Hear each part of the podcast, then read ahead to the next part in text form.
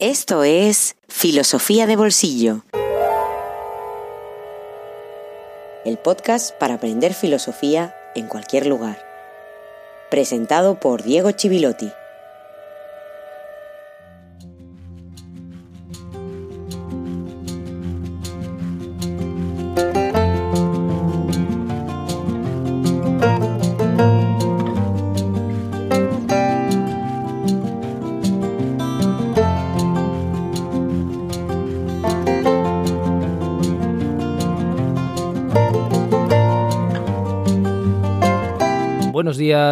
Tardes y noches y feliz jueves filosófico número 69, segundo de esta tercera temporada.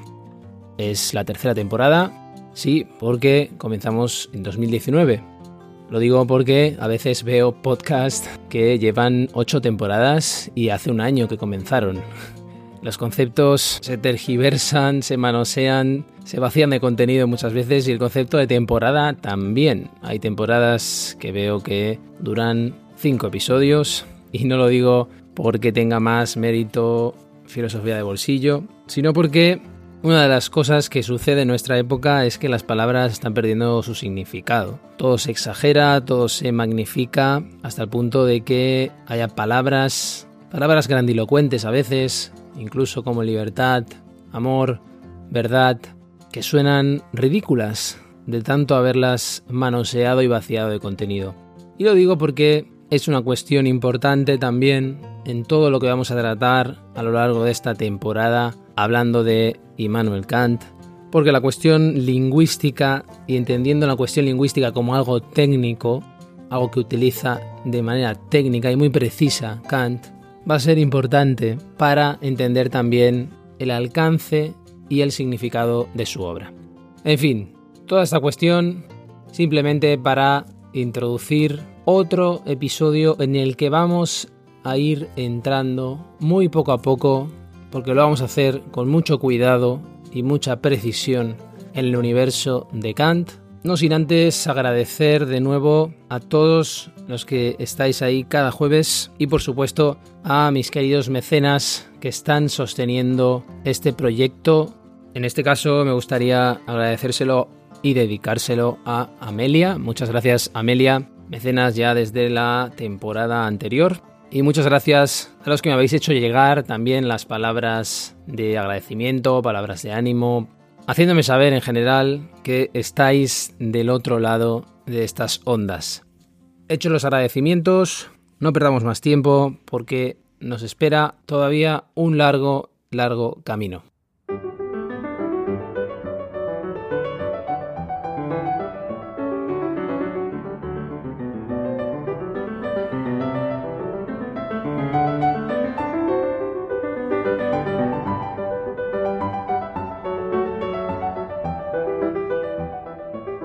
El episodio anterior fue muy introductorio, este también será, como decía, introductorio, pero ya apareció algún texto del propio Kant, como fue ¿Qué es ilustración?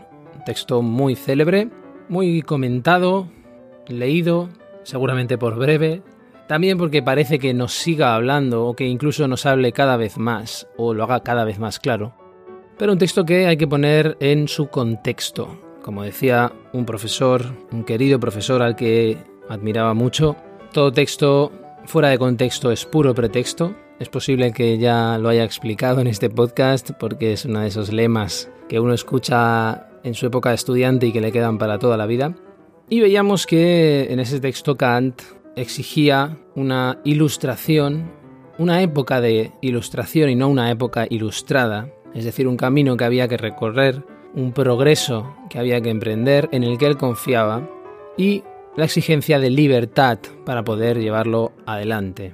Una libertad nada cómoda, pero en la que se tiene que respaldar todo ese gran proyecto que viene de muy atrás y que, como decíamos, el 18 recoge el bagaje que estalla de alguna forma en el siglo XVI y XVII, pero que se viene preparando en los siglos anteriores como siempre sucede a lo largo de la historia, aunque la veamos dividida en periodos, como si hubiera saltos cuánticos entre una etapa y otra, pero que en el fondo no es otra cosa que un crecimiento orgánico, en el que poco a poco se van acumulando hechos, ideas, gestos y terminan definiendo una época.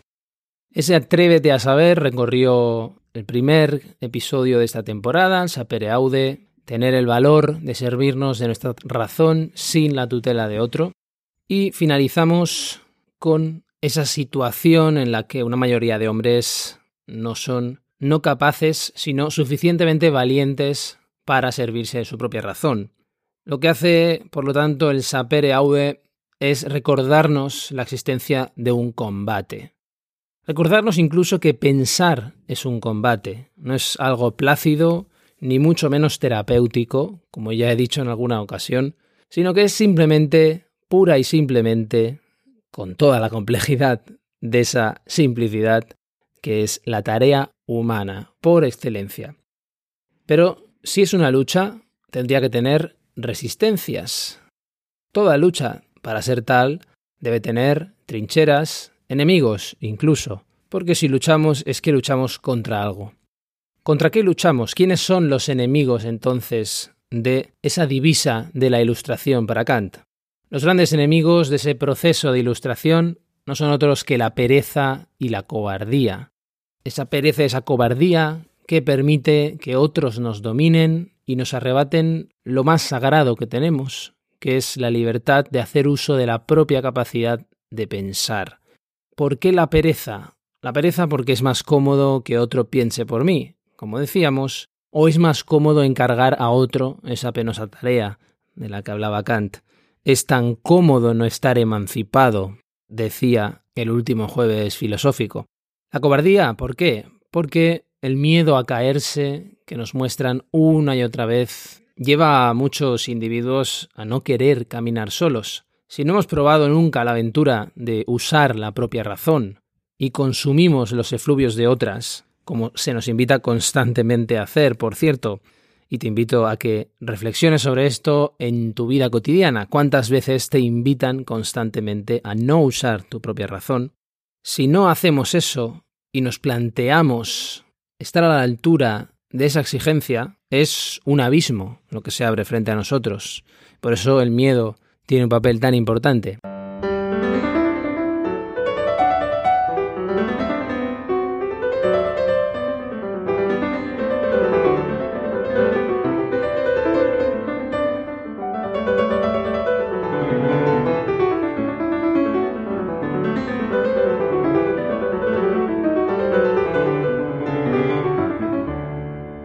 Decíamos que Kant marca un antes y un después, que es sin duda uno de los más grandes. Y eso tiene que ver con su obra, pero también tiene mucho que ver con un contexto que le favoreció. Lo explicó el mismísimo Hegel, filósofo del que hemos hablado de pasada en un bonus, si no recuerdo mal ahora, entre la primera y la segunda temporada de este podcast. Lo explicó Hegel en un pasaje brillante, precioso del prefacio a la filosofía del derecho, cuando escribió, cuando la filosofía pinta el claroscuro, ya un aspecto de la vida ha envejecido y en la penumbra no se le puede rejuvenecer, sino sólo reconocer. El búho de Minerva inicia su vuelo al caer el crepúsculo. Es decir, la filosofía llega tarde a decir cómo debe ser el mundo. La filosofía comprende el proceso histórico cuando este proceso llega a su fin. Kant se encontraba en el momento y el lugar perfectos para hacer lo que hizo, para pensar como pensó, a diferencia, por ejemplo, de sus contemporáneos franceses, que bastante tarea tenían, que vivían en un país inmerso en un proceso revolucionario tremendo, muy violento. Tuvo la fortuna de mirar todo con una distancia que otros autores atrapados en su contexto no podían permitirse. Kant se puso a hacer filosofía en serio cuando la ilustración se estaba acabando. Él de hecho describe la ilustración al final de todo, al final del tiempo y al final del espacio. Al final del tiempo porque lo hace cuando se acaba, mirando para atrás. Y al final del espacio porque lo hace en el extremo oriental de Europa, en Königsberg, que entonces era Prusia y hoy es Rusia y se conoce como Kaliningrado, por si lo queréis buscar en el mapa o por si por alguna casualidad os perdéis por aquella zona un día y queréis acercaros a haceros una selfie donde reposa el viejo Kant. No viaja él a los centros culturales, ni de Europa, ni de Prusia, aunque se le invita. Así que está en el extremo del tiempo y del espacio. Lo dije una vez y lo vuelvo a repetir. El pensamiento ilustrado es lo suficientemente diverso, heterogéneo, como para que podamos definir una filosofía con un conjunto de características, como que se pudiera hacer una lista realmente de qué es ese pensamiento de la ilustración.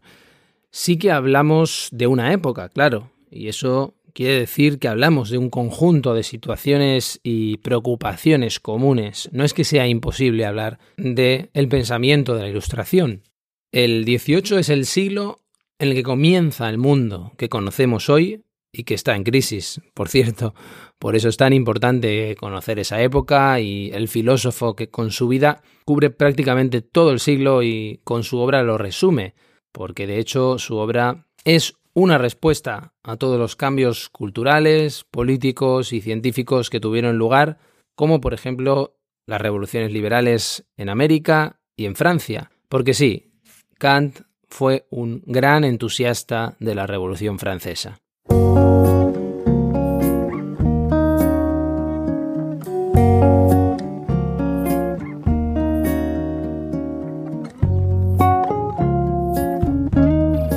Libro en el bolsillo.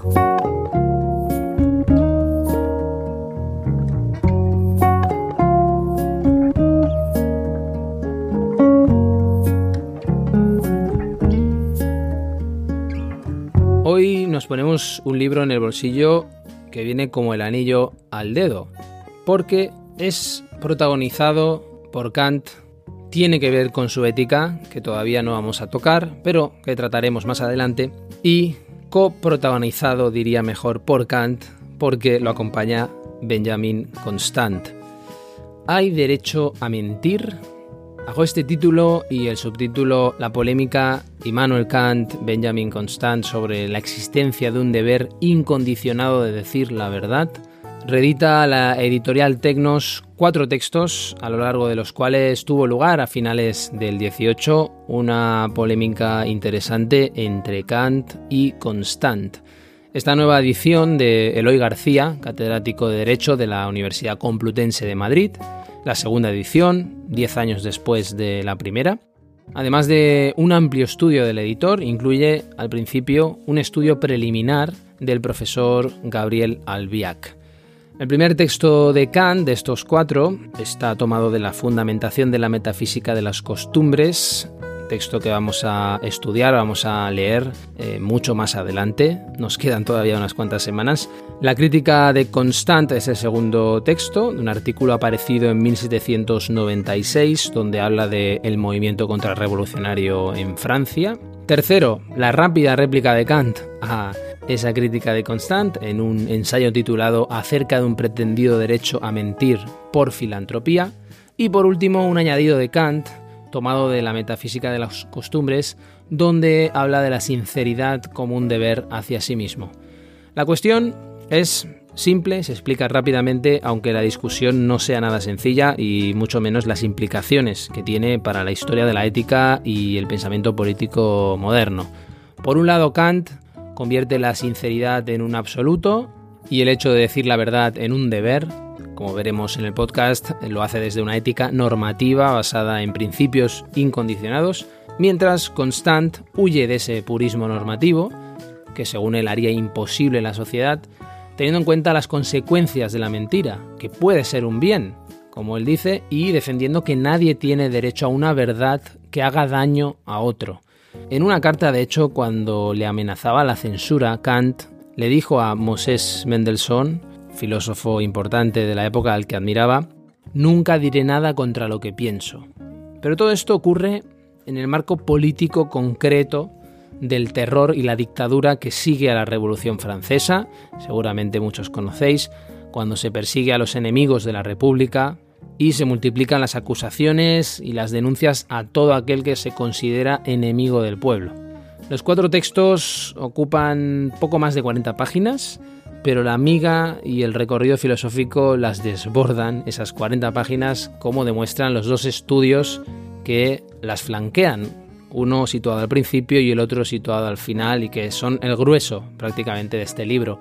Primero el de Albiac, situado al principio, pero en fondo y forma es un corolario, diría yo, un estudio que intenta ir más allá de la polémica, muy inspirado y acompañándose de Vladimir Yankelevich y después de Spinoza para atacar las consecuencias de la ética kantiana, aunque exagere algunas circunstancias biográficas de Kant, ya las veremos, y en las primeras páginas parezca que Albiac vuelque sus propios combates ideológicos actuales. Por ejemplo, la mirada sobre la Revolución Francesa se homologa a otras revoluciones contemporáneas, flota constantemente el fantasma de Marx, etc. La mentira es inherente a la conciencia humana, es lo que nos dice ese primer estudio de Albiac, y Constant acierta para él. Pero ni Kant ni Constant salen bien parados del retrato. Uno, un viejo funcionario que vive soñando con una revolución que no conoce, cuyas consecuencias además desconoce, desde una provincia de Prusia.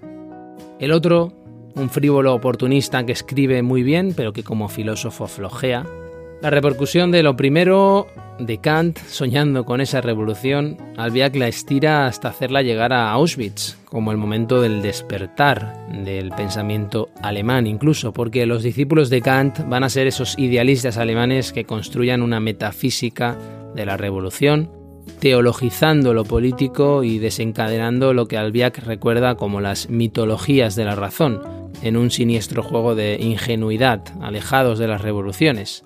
Lejos de la devastadora llamarada que ellos creen fulgor, dice Albiac, fantasearán tres seminaristas de Tubinga, que son Hegel, Schelling y Helderlin, y a los cuales ya llegaremos si filosofía de bolsillo todavía existe como tal. Es decir, la célebre tesis de el nazismo como consecuencia lógica del idealismo alemán, una cuestión polémica, pero muy interesante. Y finalmente, eh, al final de este volumen, el estudio de Eloy García es muy recomendable para introducirse en la cuestión y también para tener una visión de conjunto de esta polémica intelectual que, como decía, tiene un largo recorrido histórico y que toca el corazón de la ética kantiana.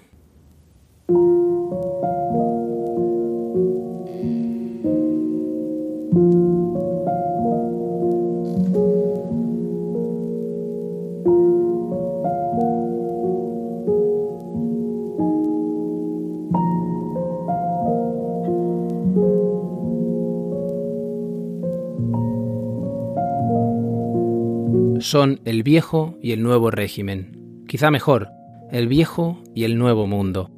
El viejo que anhela el nuevo, del cual lo ignora todo. El nuevo, herido de añoranza incurable por el perdido. Es el suyo un bello cruce de paradojas. El hombre viejo juega a desplegar el maravillado elogio del mundo que cree ver llegar y que le está vetado, del mundo para el cual, a falta de constancia empírica, habrá de inventar él una utopía moral entre las cuatro paredes de su clausura académica en la tediosa Königsberg. El joven, que ha transitado ya a través de su imaginación y de la biografía de su ilustre amante, las prolijas atrocidades de ese universo incógnito que el terror alumbra, y que muy pronto navegará con igual desenvoltura imperio, repúblicas, restauraciones, haciendo siempre prueba de un sentido del oportunismo inquebrantable. Despliega ante el lector el esbozo inicial de un teatro de sombras. No pueden entenderse, no hay milagro. El viejo busca aferrarse a un sucedáneo especulativo de la vida que no tuvo, de la vida que a sus 72 años no puede permitirse ya esperar que llegue. Se han leído uno al otro, se desprecian. Petimetre para el profesor pietista el frívolo libertino, Hombre de hojarasca muerta el de Königsberg, para el coleccionista de éxito social y de mujeres. El viejo inventa la revolución en su cabeza como verdad de la historia, inconmovible verdad que vendría a ajustarse a lo por él exigido como norma del comportamiento humano, desde textos que datan de cuatro años antes de que caiga la Bastilla. La libertad, Frente al gran Kant que yerra y abre así un camino trágico, el pequeño Constant dice lo cierto. Mentir no es derecho, es potestad. Uno dice a otro, miento, y enuncia lo imposible. Así nació la filosofía en Grecia, o así narraban los atenienses que nació, en la enunciación de aquello que al ser dicho se aniquila. Miento. Solo se piensa en interrogaciones. Y no hay interrogación si no hay mentira. La mentira sostiene el pensar, y la filosofía no es, como soñará todo idealismo, disciplina de la verdad, sino meditación en la paradoja constituyente del mentir, lenguaje de la inmanencia. Gabriela Albiac ¿Hay derecho a mentir? La polémica Immanuel Kant, Benjamin Constant, sobre la existencia de un deber incondicionado de decir la verdad.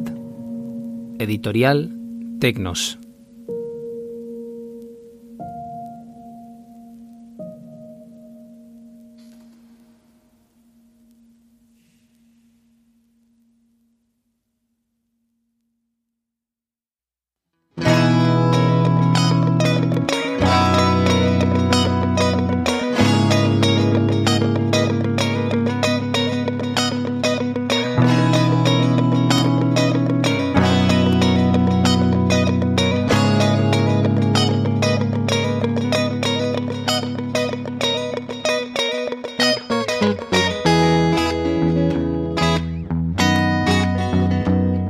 Filosofía de Bolsillo existe gracias a ti.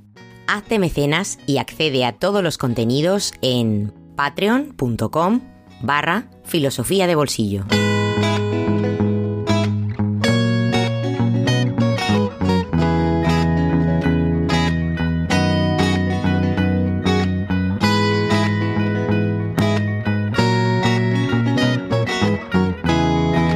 Nos despedimos con esta polémica Kant, Constant, que ahora nos queda un poco lejos porque no hemos entrado en la ética kantiana, pero al mismo tiempo nos queda cerca porque vamos adentrándonos en el universo Kant con todas sus concomitancias, con todas sus ramificaciones y también con algunas consecuencias de lo que ha venido después de Kant, de lo que ha sido el idealismo alemán que, como decía, trataremos en el futuro si este proyecto sigue adelante y si lo hace gracias a personas como Amelia, a la que dedico este episodio, mecenas de filosofía de bolsillo desde la temporada pasada, y a la que le agradezco de nuevo su respaldo, como le agradezco a los ya 66, si no me equivoco, lo estoy diciendo de memoria, mecenas que patrocinan este podcast. Muchas gracias a todos, gracias también a ti por la paciencia, por seguir ahí, escuchando con entusiasmo, con tesón, con esfuerzo. Gracias a todos, como siempre digo, te espero el próximo episodio aquí en Filosofía de Bolsillo. Hasta muy pronto.